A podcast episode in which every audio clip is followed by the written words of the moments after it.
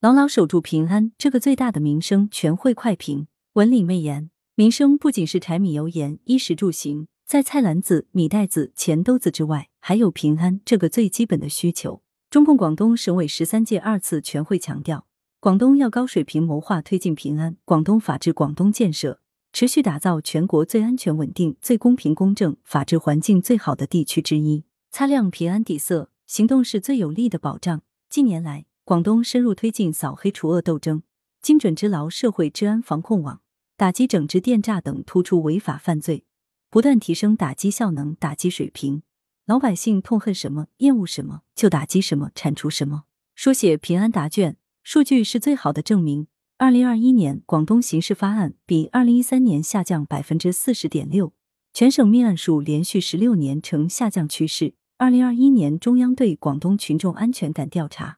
群众感觉安全和比较安全的达九十八点一五。在二零二一年中央政法委对各省的平安建设考评中，广东排名全国第二。平安是最大的民生。新时代新征程，广东要牢牢守住安全发展底线，始终坚持平安靠平时，目标靠措施，共享靠共建，用实实在在的守护，使人民获得感、幸福感、安全感更加充实、更有保障、更可持续。来源。羊城晚报羊城派责编张琪、谢小婉校对周勇。